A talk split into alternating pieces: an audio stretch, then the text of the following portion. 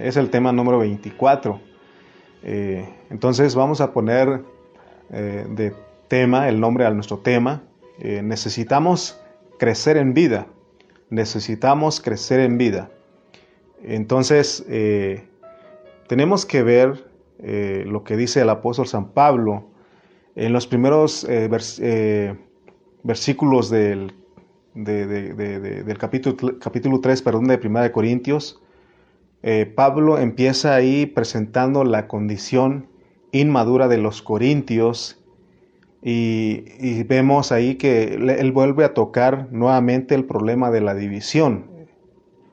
él lo había este, hablado en, en el capítulo 1 y este problema de la división había afectado negativamente a la iglesia en Corinto y eso ha causado mucho daño al cuerpo de Cristo. Por eso Pablo dice que Cristo no está dividido para que nosotros estemos divididos.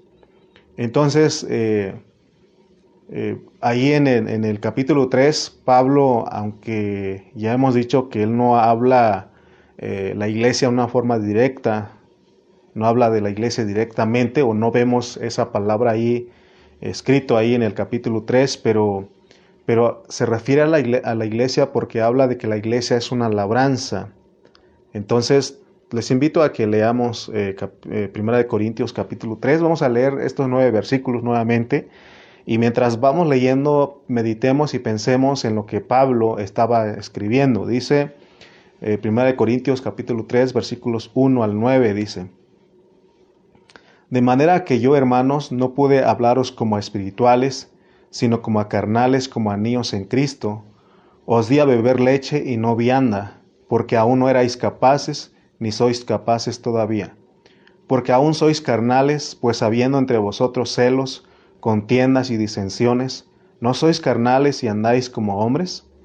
Porque diciendo el uno, yo ciertamente soy de Pablo, y el otro, yo soy de Apolos, ¿no sois carnales? ¿Qué pues es Pablo y qué es Apolos? servidores por medio de los cuales habéis creído, y eso según lo que a cada uno concedió el Señor. Yo planté, Apolo regó, pero el crecimiento lo ha dado Dios. Así que ni el que planta es algo, ni el que riega, sino Dios que da el crecimiento. Y el que planta y el que riega son una misma cosa, aunque cada uno recibirá su recompensa conforme a su labor, porque nosotros somos colaboradores de Dios, y vosotros sois labranza de Dios, edificio de Dios. Bueno, entonces tenemos que eh, el apóstol este, San Pablo, aquí en estos nueve versículos, él escribe, ¿no? Y, como decíamos, él, él, pone este, la condición eh, de la iglesia, entonces nosotros tenemos que, entenderlo, pues, de, esa manera, eh, como él se introduce en este capítulo 3, y decíamos que él va a hablar de la iglesia. Entonces, este, continuemos desarrollando nuestro mensaje porque, eh, como decíamos en los primeros dos capítulos de Primera Corintios, Pablo se centra en una persona, en la persona de Cristo. Si ustedes leen cada uno de los versículos eh, o la mayoría de los versículos del capítulo 1 y 2, siempre va a hablar de Cristo, de Cristo, de Jesucristo, de Cristo, de Jesucristo. ¿Por qué? Porque Cristo es el centro de la economía de Dios. Por eso hemos dicho que cuando nos reunamos, eh, nuestro hablar debe ser Cristo, eh, que no salgamos de ahí, sino que ahora que Dios nos ha permitido este, establecer nuevamente o regresar a las, a las reuniones de varones, de damas, de jóvenes, de niños, eh, no son un grupo aparte de la iglesia, son la iglesia. Entonces, siempre tenemos la carga de decir a los hermanos que siempre nuestro hablar ahí sea Cristo, Cristo, y mientras sea Cristo, nosotros no nos metemos en problemas. Entonces veamos que Cristo es el centro de la economía de Dios. Él es lo más importante y por eso nosotros nos llamamos cristianos cristocéntricos, porque siempre debe ser Cristo. Aún en esta hora yo estoy delante de ustedes hablando, pero yo no soy el más importante solamente soy un vaso, soy un instrumento que Dios usa para hablar a través de ustedes. Por eso siempre eh, procuramos que nuestro hablar sea Cristo. Entonces, decíamos que en el capítulo 1 y el capítulo 2 de Primera de Corintios, Pablo se centra en Cristo, va a hablar de Cristo, de Cristo, de Cristo y de Cristo. Pero en el capítulo 3, él cambia de enfoque. Ahora él habla de la iglesia. Ya dijimos que no habla de una manera, eh, no menciona esa palabra ahí, pero está implicada porque eh, está, la iglesia está implicada ahí porque habla de la labranza, que nosotros somos la labranza. Y él ahí va a hablar, entonces, eh, eso es algún término o es algo maravilloso porque ¿quién, quién de nosotros pudo haber, se, nos pudo haber ocurrido eh, escribir que la iglesia es una labranza? Yo creo que aún antes de entender esto, nosotros pensábamos que la iglesia era un edificio, un local, así, así pensábamos. Eh, o pensábamos que la iglesia era un grupo de personas, un montón de personas ahí reunidas, pero ahora Pablo, Dios, a través de Pablo, él pone a la iglesia y pone que la iglesia es una labranza, es un campo de cultivo. Entonces, decíamos que en la iglesia en Corinto había como nueve problemas y en medio de tantos problemas que existían que existían en esa iglesia de Corinto, nos debe de sorprender la manera en que el apóstol les escribe a ellos, porque él les escribe para confrontar la situación en que ellos vivían. Pero fíjense que Pablo no se enfocó en los problemas, porque si él hubiera enfocado en tratar de resolver los problemas a los corintios, él hubiera escrito primera, segunda, tercera, eh, cuarta, quinta o sexta de Corintios, ¿no? Eh, si, él hubiera tratado de hacer eso, él se hubiera involucrado en una tarea sin esperanza ni sin fin. Por eso hemos dicho que Dios nos ha mostrado últimamente que cuando hay problemas eh, en los hermanos, hay problemas en las familias, en los matrimonios entre los hermanos de una misma localidad, eh, nosotros tenemos que hacer dos cosas, dijimos, orar, orar y leer la palabra con ellos. Porque muchas veces nosotros queremos dar consejos, eh, pero a veces damos el consejo y nos quedamos sin el consejo. Entonces, eh, Pablo aborda la situación de los creyentes corintios desde el punto de vista de la vida y de la edificación, porque él habla de la labranza. Entonces, la carga de Pablo era atraer a los creyentes corintios a experimentar a Cristo como su vida. Por eso él siempre habló de Cristo, Cristo y Cristo y él tenía esa carga de ayudar a los hermanos a que crecieran y ser edificados como la morada de Dios. Ayudar a los hermanos, que es diferente a que él haga que produzca el crecimiento en ellos. Él solamente tenía la carga de ayudarlos, por eso él decía que él planta, y Apolos regaba. Entonces, en el capítulo 1, el apóstol habló del problema de la división, ya vimos pues los creyentes corintios tenían el problema de la preferencia o de tomar partido hacia los líderes, hacia los apóstoles. ¿Y, cuál fue el resultado de vivir de esa manera? Porque eh, el, tener preferencia, el, tomar partido y decir yo soy de Pablo, de Cefas, de Apolos, de Cristo, eso es, este, es, es ejercitar nuestra mente y nuestro cuerpo. Y esa preferencia eh, causó mucho daño a la iglesia en Corintio, porque dice ahí en el capítulo 3 que había celos, había contiendas, había disensiones entre ellos. Y por eso Pablo dice, no sois carnales y andáis como hombres. Y todo eso surgió debido a la inmadurez y a la carnalidad de los creyentes corintios. Por eso nuestro tema necesitamos crecer en vida. Porque mientras nosotros no, no crezcamos, no crecemos en vida, siempre vamos a ser parte del problema o vamos a ser los que causamos problemas en una, en una iglesia local. Entonces, esta preferencia de los hermanos había causado división en la iglesia en Corinto y por eso Pablo en el capítulo 3, eh, él muestra, él una, muestra una experiencia de vida y él dice, miren, miren hermanos corintios, Pablo y Apolos, no hay división. Él está diciendo, ¿qué es Pablo y qué es Apolos? Solamente somos servidores y quiero decirles que entre nosotros no hay división. Porque él decía, eh, nosotros, este, tanto Pablo y Apolos, eh, estamos haciendo una misma obra, una misma cosa, hablando una misma cosa. Yo planté, dice, y Apolos regó, pero Dios es el que da el crecimiento. Entonces vemos que Pablo y Apolos y hablaban y predicaban una misma cosa. Eh, ellos estaban conscientes de que hay un solo ministerio y que ellos trabajaban para este, este único ministerio. Hoy día, ¿cómo está la situación? Hoy día, eh, entre la cristiandad, entre los líderes, cada uno tener su ministerio. Es que es mi ministerio. En realidad hay un único, un único ministerio y todos nosotros colaboramos y trabajamos para ese único ministerio. Entonces Pablo, fíjense el, el punto que llegó el apóstol San Pablo, por eso les decía que solamente al Espíritu Santo se le ocurrió escribir que la iglesia es una labranza. Entonces Pablo, él veía a la iglesia, a los hermanos, como la labranza de Dios, como una tierra cultivada. Por eso en los últimos mensajes nos hemos enfocado y les hemos dicho que todos nosotros debemos ver a la iglesia como un campo de cultivo. Miren, si ustedes alguna vez han preparado su jardín o los que son de rancho saben que se prepara la tierra eh, para, para, ir a sembrar, para que esa semilla que se siembre tiene, crezca. Pero se dan cuenta que lo, dan, lo tienen con mucho cuidado.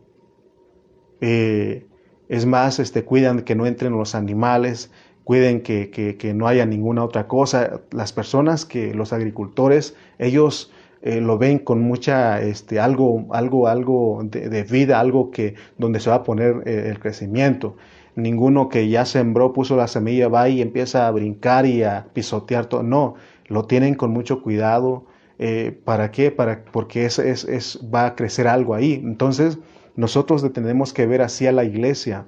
Tenemos que verlo como un, una labranza, un campo de cultivo, una tierra cultivada y si nosotros tenemos este pensamiento, esto le ayuda a uno a entender la realidad de las cosas que Dios está buscando de nosotros. Pablo, él veía a todos los hermanos de, Corinto como plantitas que necesitaban crecer en vida.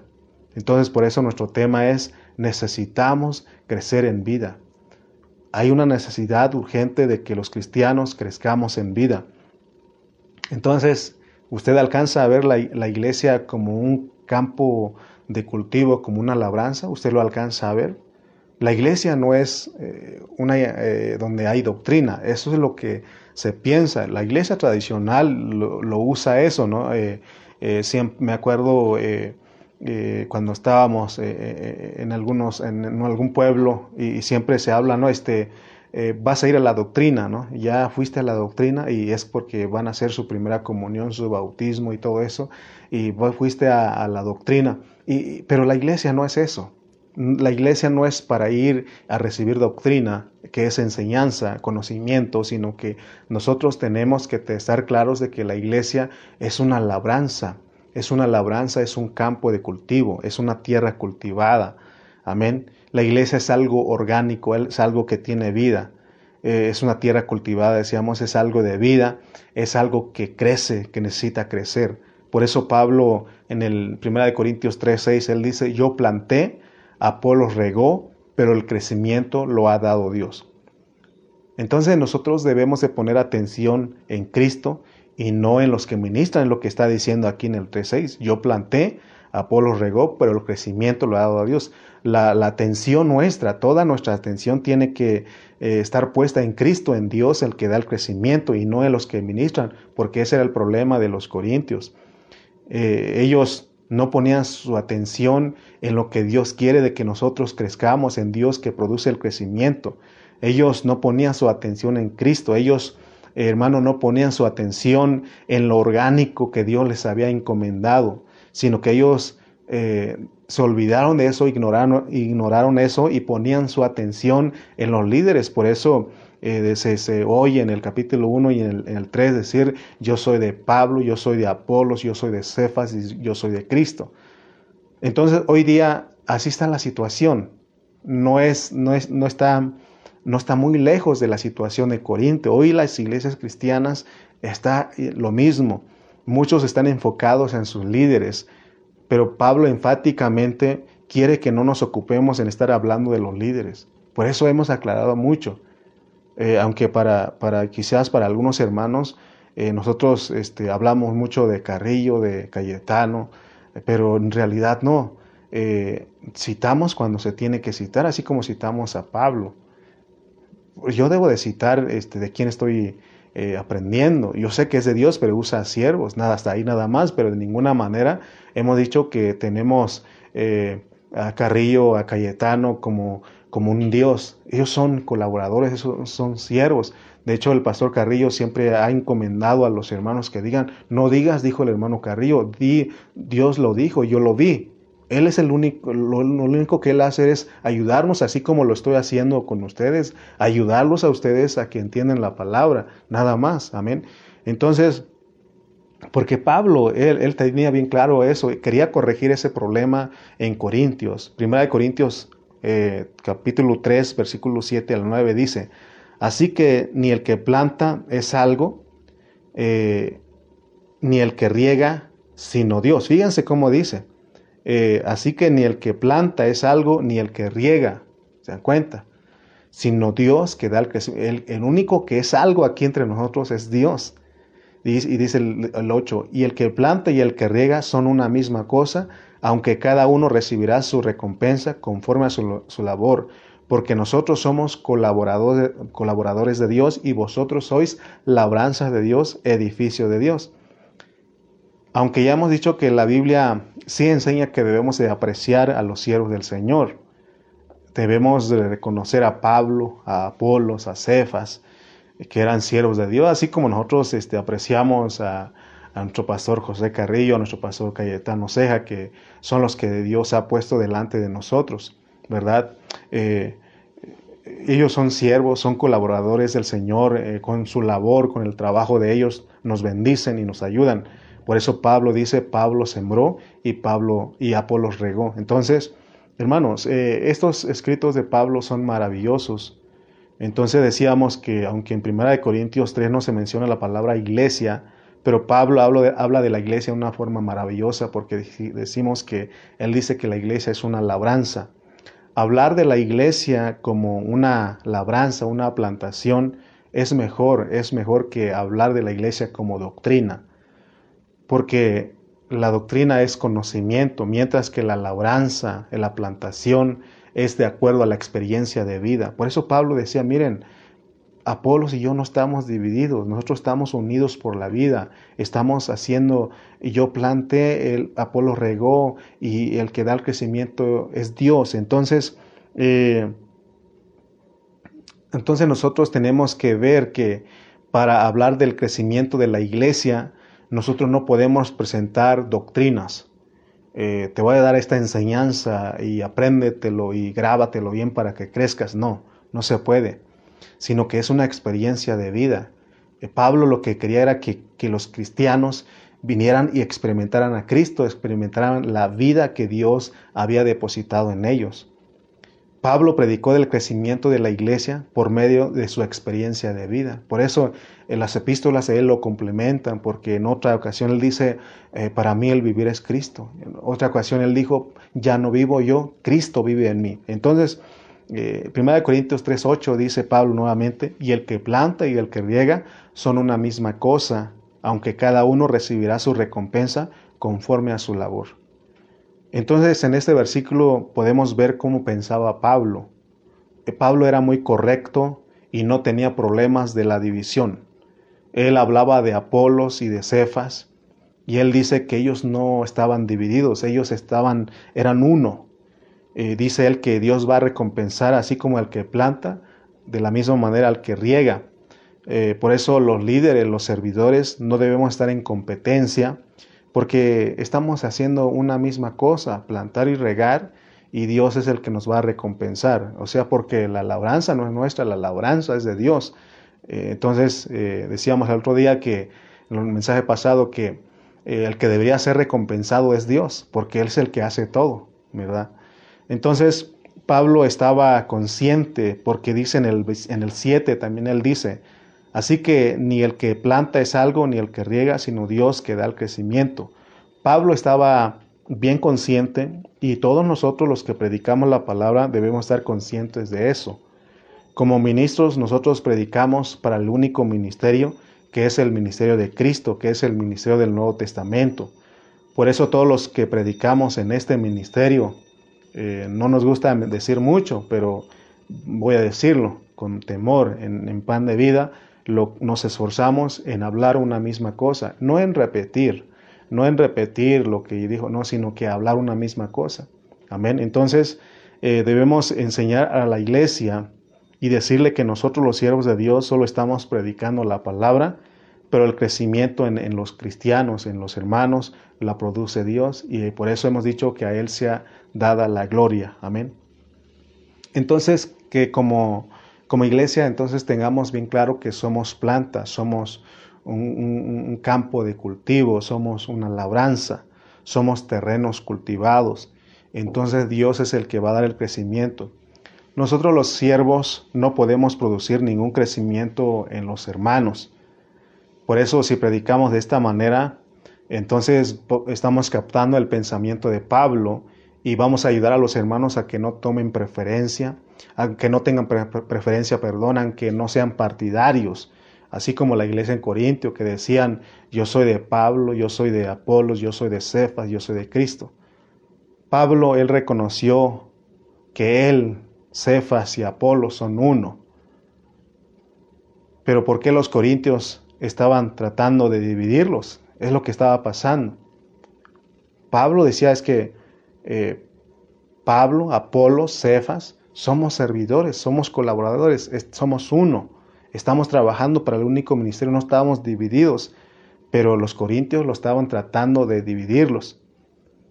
Muchas veces Muchas veces, no todas las veces, muchas veces no son los siervos, no son los líderes los que producen la división, sino que la división la producen los miembros de la iglesia, porque los hermanos hacen preferencias y toman partido, eso hace que haya división. Por eso les vuelvo a repetir, el pastor Carrillo, el pastor Cayetano, ellos nunca dicen, digan, dijo Cayetano, dijo, dijo Carrillo, pero a veces nosotros los hermanos, a veces lo, lo decimos, usamos, y de repente hay hermanos que no les gusta eso o esa es su debilidad o, hermano, entonces ya, eh, entonces ya no quieren a Carrillo, ya no quieren a Cayetano porque eh, por, por, causa de que nosotros mismos los miembros, eh, los hermanos que estamos escuchando, tomamos preferencia, ¿no? Entonces, hermanos, entendamos esto, no debemos de tener preferencia ni partido por ningún servidor que predica la palabra. Amén. Entonces, eh, nosotros debemos de demostrar a los hermanos que se reúnen con nosotros que solamente los que predicamos somos servidores y que somos uno en el, único ministerio. Entonces el hecho de que no había división entre Pablo y Apolos era porque ellos reconocían que solamente eran colaboradores. Yo colaboro con el pastor Carrillo, con el pastor Cayetano, eh, predicamos con el pastor Fidel, con el pastor este, Israel, con la pastora Male, con la hermana Alejandra, con el pastor Agustín, todos los que estamos eh, estudiando, ¿no? y también escuchamos a otros siervos también, hemos escuchado, escuchado a otros servidores, también ellos son parte del cuerpo de Cristo, ¿no? Entonces, hermanos, eh, eh, tenemos que entender esto, pues, porque Pablo plantaba y Apolo regaba, pero ellos eran uno y estaban conscientes de que eran colaboradores del que da el crecimiento, que es Dios porque Dios es el único que merece toda la gloria y toda la honra. No sé si estamos captando en este punto, por eso estamos hablando, insistiendo una y otra vez, amén. Eh, porque eso puede causar división en la vida de la iglesia, ¿no? En esta iglesia local aquí en Tultitlán, eh, imagínense que nosotros dijéramos, algunos dijeran yo soy de, de Juanito, yo soy de Lalo, yo soy de Aarón, yo soy de Rubén. Entonces ya tenemos cuatro ¿verdad? Nombres ahí, o en la iglesia en Chimalpan, es que yo soy de Toño Junco, yo soy de, de, de, Francisco Rosales, yo soy de Alfredo Rosales, yo soy de Miguel Hernández, ¿no? Entonces ya nos hacemos este, grupos y, hermano, eso no, tenemos que enseñar a la iglesia que solamente somos colaboradores, el único que merece honra y gloria es nuestro Dios. Por eso el Salmo 127.1 dice, si Jehová no edificare la casa, en vano trabajan los que la edifican. Y también dice, no a nosotros, sino a tu nombre sea dada la gloria. Amén. Ahora, fíjense, vamos a ver este, otra cosa aquí, eh, que también este, lo que nos ayuda a crecer o, qué es lo que hace que nosotros crezcamos. Eh, para eso nosotros tenemos que entender la diferencia entre los dones milagrosos y los dones iniciales. Todos nosotros como cristianos desde que nosotros venimos a Cristo y creemos en Él, se nos dan los dones iniciales. Por eso a los corintios Pablo les dice, no les falta ningún don. Amén. ¿Están conscientes ustedes que me están escuchando ahora que nos han dado los dones iniciales? Y dijimos que son don, dos dones iniciales. Siempre le preguntamos a nuestro hermano Jesús Melende, Chuchito, eh, ahí ya está ahí con nosotros también, ¿verdad? Siempre le preguntamos, ¿no? Y yo creo que él ya se lo aprendió, aprendió este, estos los dos dones iniciales que Dios nos dio a nosotros. Entonces, por medio de esos dos dones, nosotros nos iniciamos como cristianos. Si nosotros no recibimos esos dos dones iniciales, entonces nosotros no somos cristianos. El, primer don, lo dijimos, es la vida eterna. Por eso hemos puesto versículos como Juan 1.12 que dice, mas a todos los que le recibieron, a los que creen en su nombre, les dio la potestad de ser hechos hijos de Dios. Un hijo es hijo porque tiene la vida, pero Romanos 6.23 nos aclara un poquito que esa vida vino a ser como un don, un regalo para nosotros. Dice el, el Romanos 6.23, porque la paga del pecado es muerte, mas la dádiva de Dios es vida eterna en Cristo Jesús, Señor nuestro. Entonces tenemos que el primer don que se nos da es un regalo, que es la vida eterna. Todo aquel que cree en el Señor viene por primera vez y reconoce que Jesús es su Señor y Salvador, se le da el don de la vida eterna. Amén. Todos los cristianos, todos los cristianos, no tienes que hacer nada, solamente cree, recibe a Cristo y tienes la vida eterna. En el versículo muy famoso entre nosotros Juan 3:16, porque de tal manera amó Dios al mundo que ha dado a su Hijo unigénito, para que todo aquel que en Él cree no se pierda, mas tenga vida eterna. Entonces cuando vienes, crees en Cristo, lo recibes, tienes vida eterna. El segundo don que recibimos es el don del Espíritu Santo. Ahí lo tenemos en Hechos 2.38. Hechos 2.38 dice, Pedro les dijo, arrepentíos y bautícese cada uno de vosotros en el nombre de Jesucristo para perdón de los pecados y recibiréis que el don del Espíritu Santo. Entonces estamos conscientes de que cuando venimos a Cristo, los dos dones que se nos da a nosotros es el don eh, de la vida eterna y el don del Espíritu Santo. Amén. Ahora, nuestra carga en este mensaje es entender la diferencia que hay entre los dos los dones iniciales y los dones milagrosos de Primera de Corintios. Están ahí en, en Primera de Corintios, están los dos, los dones iniciales y los dones milagrosos. Cuando lleguemos al final de esta epístola de, de Primera de Corintios, vamos a estar hablando de los dones milagrosos en el capítulo 12 y en el capítulo 14. Pero nuestra carga ahora es que todos los que estamos escuchando la palabra, podamos ver la diferencia entre los dones iniciales y los dones milagrosos, no son lo mismo. Cuando habla de que no les falta ningún don, no está hablando de los dones milagrosos de hablar en lenguas, de, de sanidades, de todo eso lo que habla el capítulo 12 y 14, no. Los, dos, los dones iniciales, hermanos, que recibimos cuando creímos en Cristo son la vida eterna y el Espíritu Santo. Pero esto Dios lo puso en nosotros para nuestro crecimiento, porque es Él mismo, por eso dice Pablo, pero el que da el crecimiento es Dios. Entonces la vida que Dios nos dio no es, es que Dios nos dio es para que crezca en nosotros. Por eso los corintios habían descuidado esa parte, no estaba, habían ignorado que tenían un espíritu y un espíritu mezclado. Ellos habían ignoraron, eh, ignoraron totalmente esa vida descuidaron totalmente esos, esos dones iniciales que Dios les había dado. Amén. Ellos no sabían que, eh, por eso Pablo dice, niños en Cristo, no habían crecido porque no estaban ejercitando su espíritu. Por eso Pablo les recordó a ustedes, no les falta ningún don, pero a lo que les falta ahora es crecer en vida. Por eso estamos en el capítulo 3. Entonces el propósito el objetivo por el cual Dios nos da dones iniciales es que es para que se produzca un crecimiento en nosotros, es para que nosotros nos desarrollemos en nuestra vida espiritual. Recuerden, nosotros como cristianos ya tenemos la vida eterna. No es que la vida eterna te van a dar cuando te mueras. Hoy mismo usted tiene la vida eterna porque usted creyó en Cristo, amén. Y también tiene el Espíritu Santo. También hemos citado ese versículo que dice que fuimos sellados con el Espíritu Santo de la promesa. Y nosotros cuando no vivimos o vivimos en nuestra, ejercitando nuestra alma, nuestra carne, entonces, ¿qué pasa con el Espíritu Santo? ¿Se va?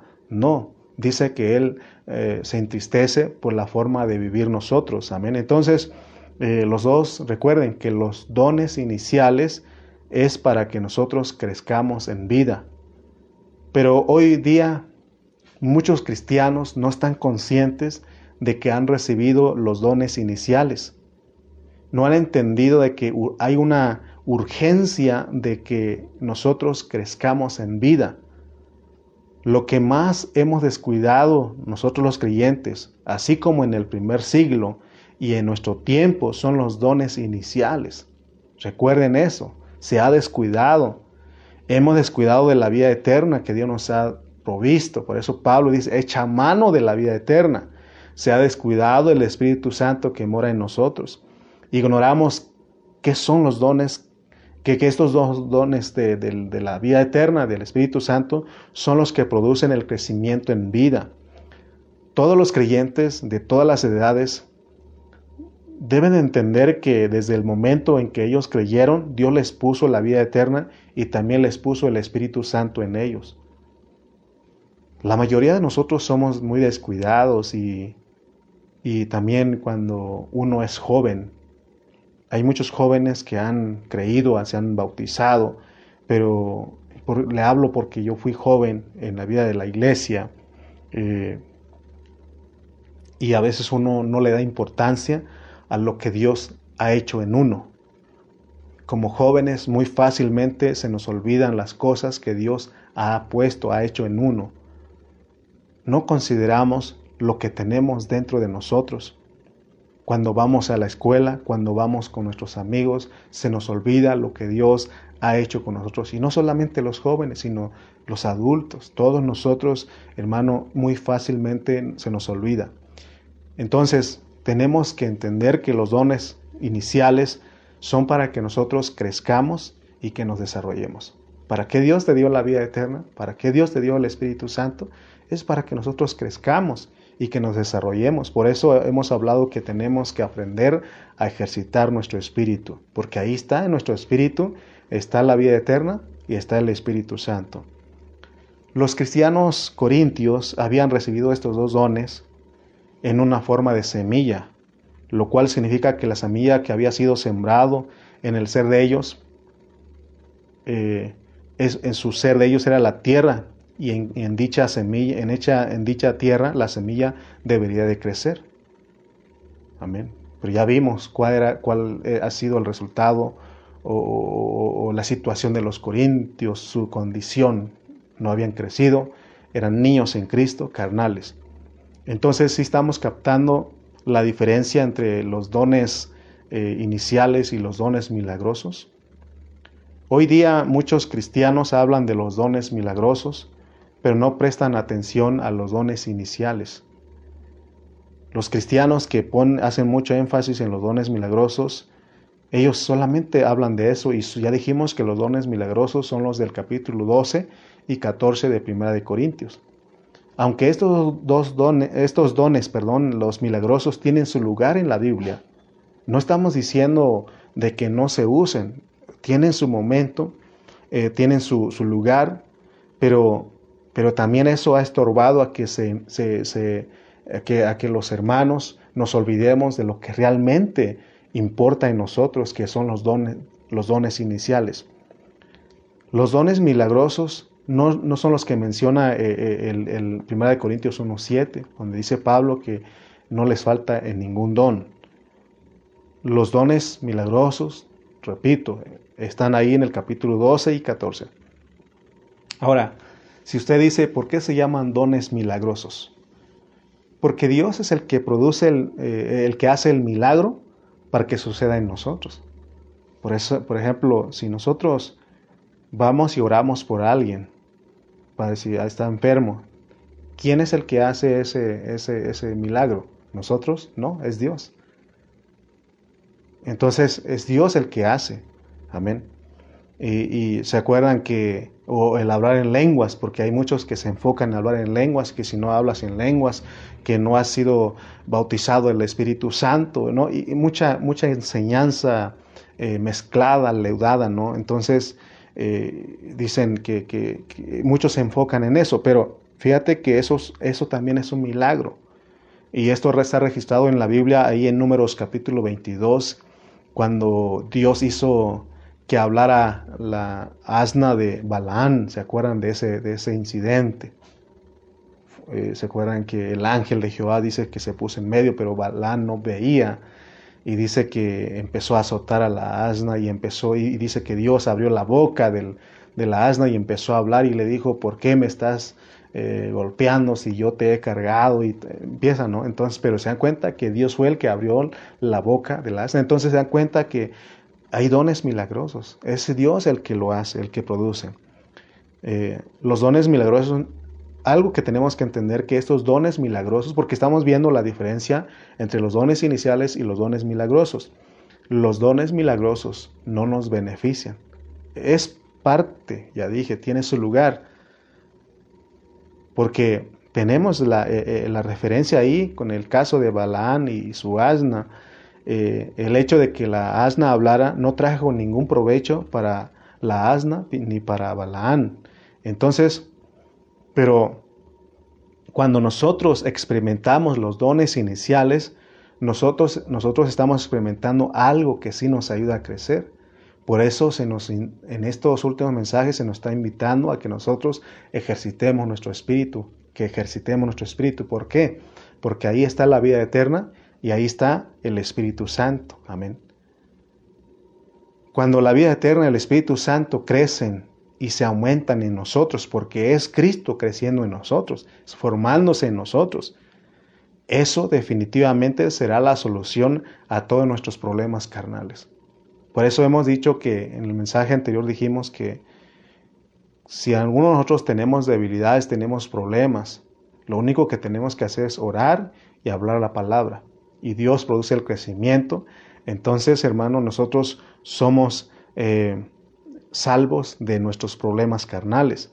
Cada creyente genuino que desde, que desde que se inicia se da cuenta que tiene que crecer, ¿verdad? O sea, si tú eres un cristiano genuino, tienes que darte cuenta que, que cuando llegamos a la vida cristiana tenemos que crecer y eso debe ser una, lo que tenemos que enseñar a los hermanos. Tenemos que ayudar a los hermanos nuevos que llegan con nosotros a que ellos crezcan. Ya recibieron la vida eterna, recibieron el Espíritu Santo, tienen que crecer, esto tiene que aumentar en ellos, así como en todos nosotros.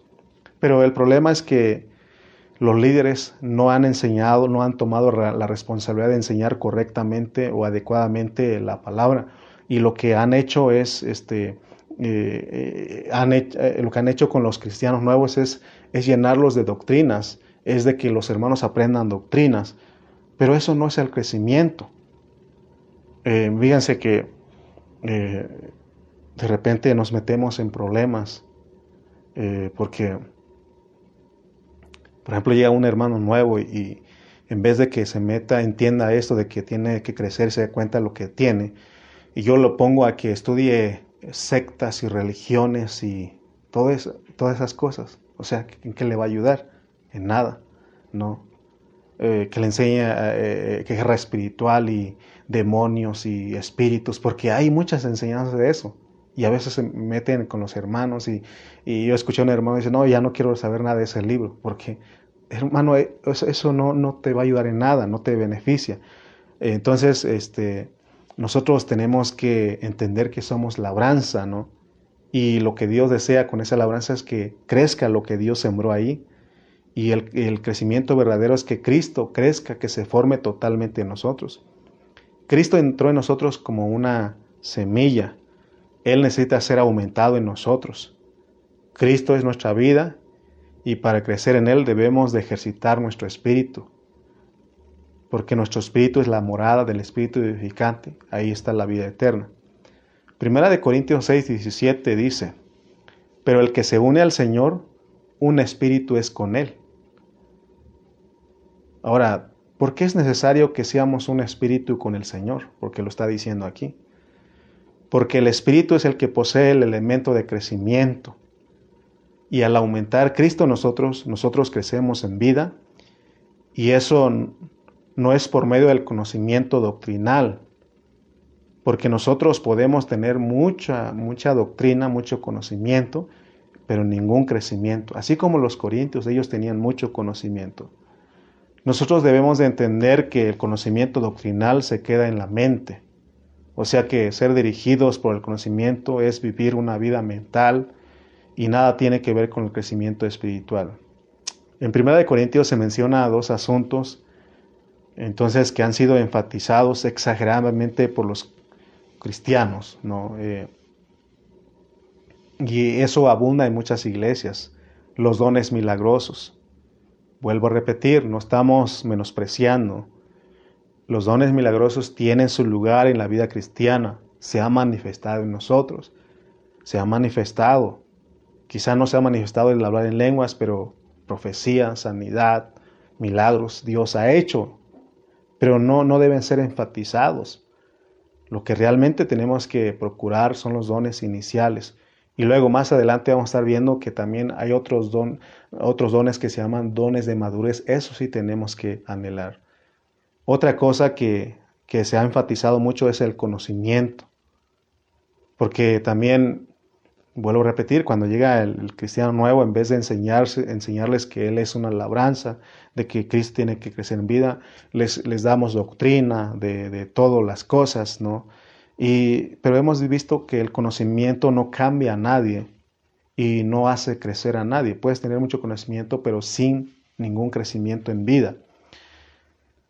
Primera de Corintios 8.1 dice que en cuanto a los sacrificados, los ídolos, Primera de Corintios 8.1 dice, en cuanto a los sacrificados los ídolos, sabemos que todos tenemos conocimiento. Pero dice, el conocimiento envanece, pero el amor edifica. Entonces cuando nosotros tenemos mucho conocimiento de la Biblia, nos volvemos orgullosos, es lo que está diciendo Primera de Corintios 8.1. Pero si nosotros tenemos amor, el amor edifica. Y es por eso que nosotros tenemos que centrarnos en la vida, en la experiencia de vida, en el amor, porque eso edifica. Amén. Entonces Pablo escribió a los corintios para ayudarlos. ¿A qué creyentes quiere Pablo ayudar con sus escritos de Primera de Corintios? A los creyentes que habían recibido los dones iniciales, a esas personas. Ellos debían de darse cuenta de lo que tenían y de lo que necesitaban. Esto es bien importante, hermanos. Porque puede ser que nosotros fallemos en las dos cosas, que no sabemos lo que poseemos y que no sabemos lo que necesitamos. ¿Qué es lo que usted tiene? ¿Qué, es lo que usted posee? Poseemos la vida eterna, poseemos el don del Espíritu Santo. ¿Qué necesitamos? Necesitamos crecer en esa vida. ¿Está usted consciente de que posee eh, en, su espíritu la vida eterna y el Espíritu Santo? ¿Está consciente de eso? Si está consciente, usted dice, sí, estoy consciente, ahora tenemos que crecer en esos dones iniciales. Tenemos que crecer en la vida divina y en el Espíritu. ¿Cómo podemos crecer? ¿Cómo podemos crecer? ¿Cómo puede un cristiano crecer? Si ya recibió los dones iniciales, recibió la vida eterna, recibió la vida divina, recibió el Espíritu Santo. ¿Cómo podemos crecer? ¿O qué nos ayuda? Porque ya dijimos que el que da el crecimiento es Dios, pero ¿qué es lo que ayuda? Porque Pablo lo dijo, que anhelemos ser plantados y regados. No hay otra manera. Por eso en 1 Corintios 3:6 Pablo dice, yo planté, Apolo regó, pero el crecimiento lo ha dado Dios. Porque si no se planta y no se riega, entonces no hay crecimiento, ¿te das cuenta? Entonces, hermanos, necesitamos este, entender esto. Ahora, ¿qué es lo que nos ayuda a crecer o cómo podemos crecer? Que anhelemos ser regados. ¿Y quién es el que te va a regar? ¿Quién es el, que, ¿quién es el que te va a regar? pues el siervo de Dios que te puso como, como tu pastor en la, en, la localidad, en esa iglesia. Y es lo que hemos estado procurando hacer todos los días en este ministerio. Hermanos, tenemos que anhelar, regarnos mutuamente. ¿Se acuerdan que he dicho que, que cuando nos reunamos tenemos que, tenemos que, hermano, hablar la palabra? Amén. El, crecimiento no lo damos nosotros, el crecimiento viene únicamente de Dios. Puesto que el crecimiento viene de Dios, los que plantamos y regamos, lo único que tenemos que hacer es, con eso es ayudar a los hermanos. Al plantar y regar ayudamos a los hermanos a tocar a Dios, porque uno crece cuando toca a Dios. Ahora, ¿cómo se tiene contacto con Dios? ¿Cómo se tiene contacto? Por eso nosotros tenemos que ayudar a los hermanos nuevos y aún los hermanos que tenemos años en la vida cristiana, tenemos que enseñarles a que ellos tengan contacto con Dios. La forma nosotros de ser plantados y regados es a través de orar. Porque a través del orar, nosotros de la oración, nosotros tenemos contacto con Dios. Por eso el apóstol Pablo en, en, primera, en primera de Tesalonicenses 5:17, él dijo, orad sin cesar. Y, uno dice, pero ¿cómo? ¿A qué se refiere con esto de orad sin cesar? ¿Significa que me voy a arrodillar, me voy a encerrar o, que haya reunión de oración así como los martes? No, orad sin cesar es que toques al Señor en todo momento. Por todo tenemos que orar. Por eso, cuando alguien va contigo, vamos orando. No solamente cuando nos vamos a sentar a, recibir los alimentos, tenemos que orar. Si nosotros hacemos esto, llega alguien a tu casa y dice, oremos hermano, vamos a orar. Ahí este, vamos orando. Creo que el pastor no está haciendo, vamos orando. Creo que el hermano, vamos orando. ¿Te das cuenta que no hay lugar para que nos metamos en chismes, para que juzguemos, para que critiquemos, para que hablemos mal de los hermanos. Todos tenemos que tener esta disposición, esta, esta costumbre de, esta bonita costumbre de orar, orar. Por eso Pablo dice, orad sin cesar. Si lo hacemos así, estaremos enseñando a los hermanos a tener contacto con Dios. Y a eso se le llama regar. Estamos siendo regados. Lo mismo es para leer la Biblia. Tenemos que, cuando nos reunimos, tenemos que leer la palabra, hermano. Si no hay más que hablar, agarremos un, capítulo, unos versículos, leamos. Eso te está regando a ti. Cuanto más las reuniones de la iglesia, por eso insistimos tanto en que los hermanos se reúnan, se reúnan, se reúnan, porque ahí está, podemos ser regados por medio del que predica la palabra, por medio del que Dios usa para predicar la palabra. Debemos de conocer el poder de la palabra. Pablo le dijo a Timoteo ahí en 1 de Timoteo 4:13. 1 de Timoteo 4:13 él dijo, "Entre tanto que voy, ocúpate en la lectura, en la exhortación y la enseñanza." Entre tanto que voy, ocúpate en la lectura, la exhortación y la enseñanza. ¿Te das cuenta lo que Dios quiere que hagamos? De esa manera estamos siendo regados.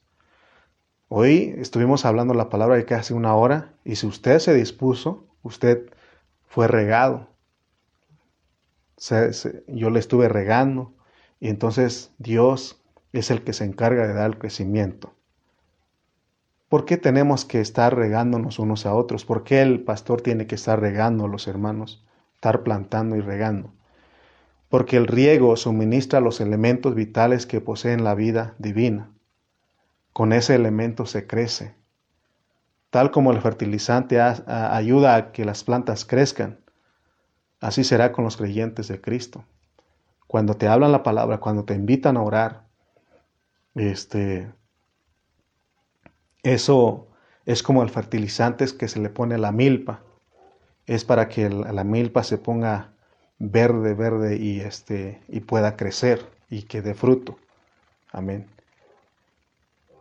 Cuando ahora que fui a Oaxaca me tocó este echarle abono fertilizante a la milpa, pero no vi no al echar inmediatamente el, fertilizante, la, milpa creció así espontáneamente o inmediatamente y, se puso verde porque estaba un poco amarilla, ¿no? Eh, sino que le puse el fertilizante, ya me vine acá, y, seguramente que si hablo con mi mamá o con mi hermano, le pregunto cómo está la milpa donde le puse el fertilizante. Y ellos van a decir, ya creció más. Este, porque realmente el que da el crecimiento en eso, en lo tan natural, también es Dios. Amén. Entonces lo mismo acá. Amén. Cuanto más tocamos a Cristo en la oración, cuanto más tocamos a Cristo en la oración y en la palabra, más seremos suministrados de esa vida y de ese espíritu dado a nosotros para nuestro crecimiento. Amén. No nos han dado ninguna otra cosa aparte de Cristo. Por eso nosotros todos los días tenemos que decir, tenemos que orar, yo quiero más y más de Cristo. No tratemos de resolver los problemas de los hermanos en la vida de la iglesia por medio de nuestra vida natural. No, sino que debemos, hermanos, de ayudar. ¿En qué manera? Plantando y regando para que ellos tengan contacto con Dios. Tenemos que ayudarlos a que oremos juntos, a que hablemos juntos la palabra.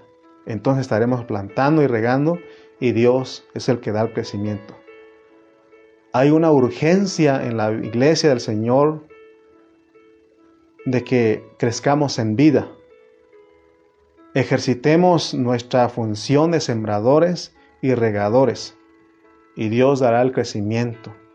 Ya te dije que no solamente es la responsabilidad del pastor, sino de todos. No asumamos responsabilidades que no nos corresponden.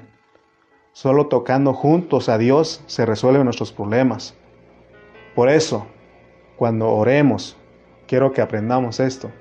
Cuando oremos, no vengamos al Señor en la oración, no vengamos al Señor para pedirle cosas, sino solamente tocarlo. ¿Cómo lo tocas al Señor? Diciendo, reconociendo quién es Él, adorándolo, honrándolo, respetándolo, reconociendo quién es Él. Amén. Cuando dice orad sin cesar, no es de que vayas a pedir cosas para ti. No, no pidas cosas para ti, porque dice que Dios ya sabe qué necesidad tenemos. Ya sabe. Por eso dice, más buscad primeramente el reino de Dios y su justicia, y las cosas vendrán por añadidura. Entonces la clave es que nosotros podemos regar a las personas al ayudarlos a venir a Dios, acercándolos a Dios a través de orando y hablando la palabra para que ellos tengan contacto con Dios. Porque Dios, el Señor dijo, santifícalos en tu verdad, tu palabra es la verdad. Que a través de la oración tocamos el Espíritu de santidad. Hermanos, que estemos prestos para que Dios nos use plantando y regando. Dice que habrá recompensa, habrá recompensa. Así nos regamos mutuamente, pero el crecimiento lo da Dios. Amén. Entonces, entendimos algo. Hay una necesidad urgente de crecer en vida, de crecer en vida. Por eso tenemos que anhelar ser regados. Gracias a Dios por su vida, porque usted se dispuso a estar con nosotros.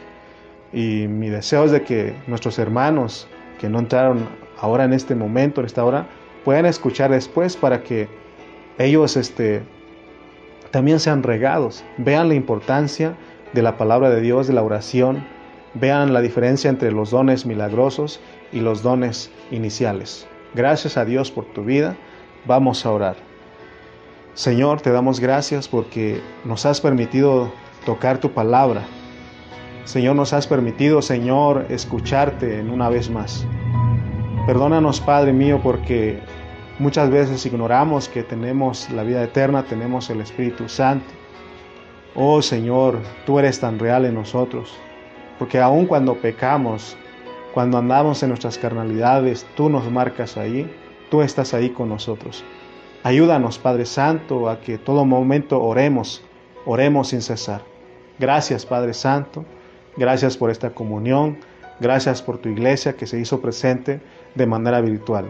en el nombre de Cristo Jesús. Amén y amén. Amén. Gracias a Dios por sus vidas, amados hermanos.